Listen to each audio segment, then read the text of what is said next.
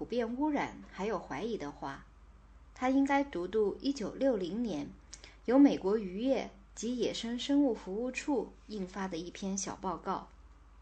这个服务处已经进行了研究，想发现鱼是否会像热血动物那样在其组织中贮存杀虫剂。第一批样品是从西部森林地区取回的，在这些地方。为了控制云杉树毛虫，而大面积地喷洒了 DDT。正如所料，所有的鱼都含有 DDT。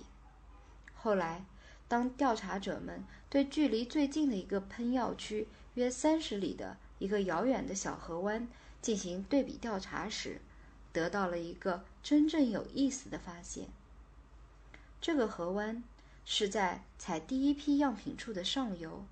并且中间间隔着一个高瀑布。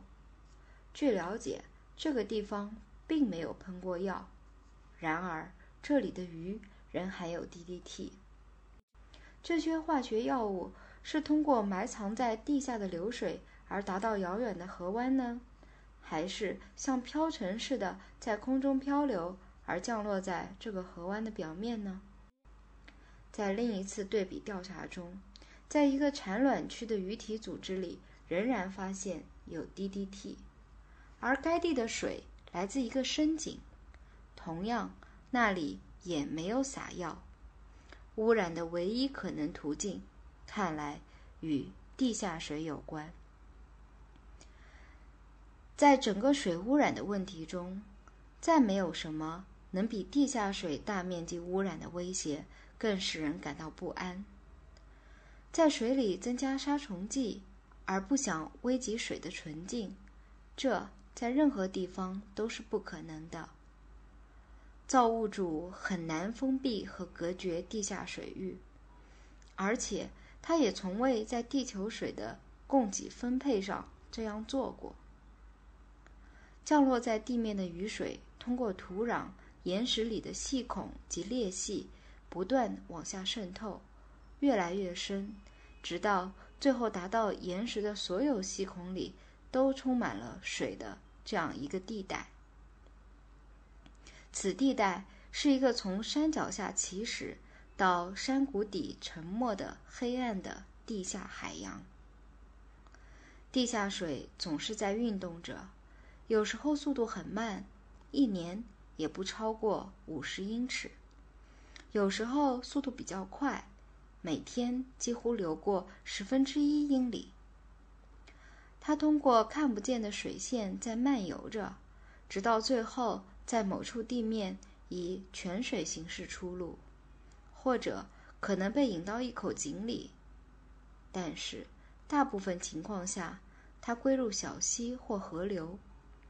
除直接落入河流的雨水和地表流水外。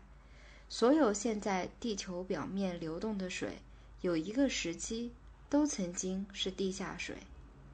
所以，从一个非常真实和惊人的观点来看，地下水的污染，也就是世界水体的污染。由科罗拉多州某制造工厂排出的有毒化学药物，必定通过了黑暗的地下海，流向好几里远的农田区。在那儿毒化了井水，使人和牲畜病倒，使庄稼毁坏。这是许多同类情况的第一个典型事件。简略地说，它的经过是这样的：一九四三年，位于丹佛附近的一个化学兵团的落基山军需工厂开始生产军用物资。这个军工厂的设备在八年以后。租借给一个私人石油公司生产杀虫剂，甚至还未来得及改变工序，离奇的报告就开始传来。距离工厂几里地的农民开始报告牲畜中发生无法诊断的疾病，他们抱怨这么大面积的庄稼被毁坏了，树叶变黄了，植物也长不大，并且许多庄稼已完全死亡。另外，还有一些与人的疾病有关的报告。灌溉这些农场的水是从很浅的井水里抽出来的。当对这些井水化验时，一九五九年在由许多州和联邦管理处参加的一次研究中，发现里面含有化学药物的成分。在落基山军工厂投产期间所排出的氯化物、氯酸盐、磷酸盐、氟化物和砷流进了池塘里。很明显，在军工厂和农场之间的地下水已经被污染了，并且地下水花费了七至八年的时间，带着毒物在地下漫游了大约三里的路程，而达到最近的一个农场。这种渗透在继续扩展，并进一步污染了尚未查清的范围。调查者们没有任何办法去消除这种污染或阻止他们继续向前发展。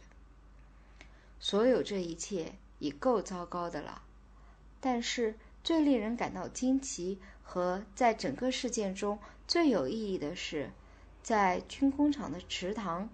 和一些井水里发现了可以杀死杂草的二四 D。当然，他的发现足以说明为什么用这种水灌溉农田后会造成庄稼的死亡。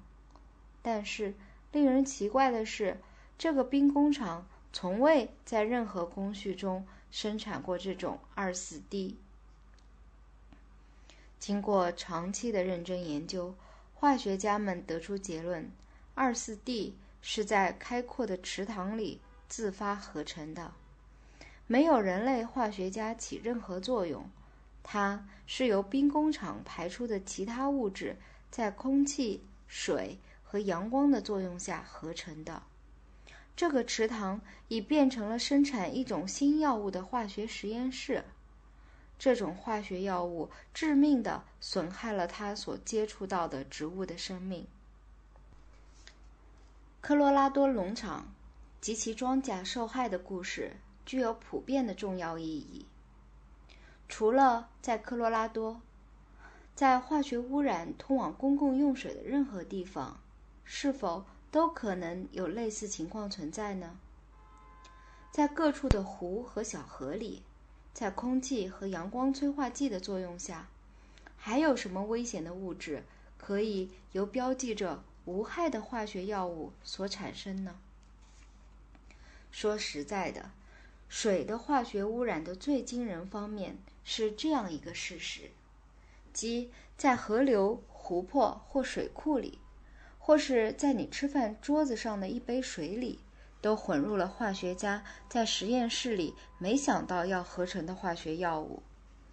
这种自由混合在一起的化学物之间相互作用的可能性，给美国公共卫生服务处的官员带来了巨大的骚动。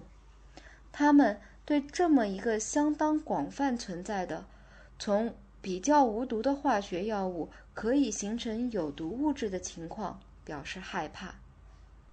这种情况可以存在于两个或者更多的化学物之间，也可以存在于化学物与其数量不断增长着的放射性废物之间。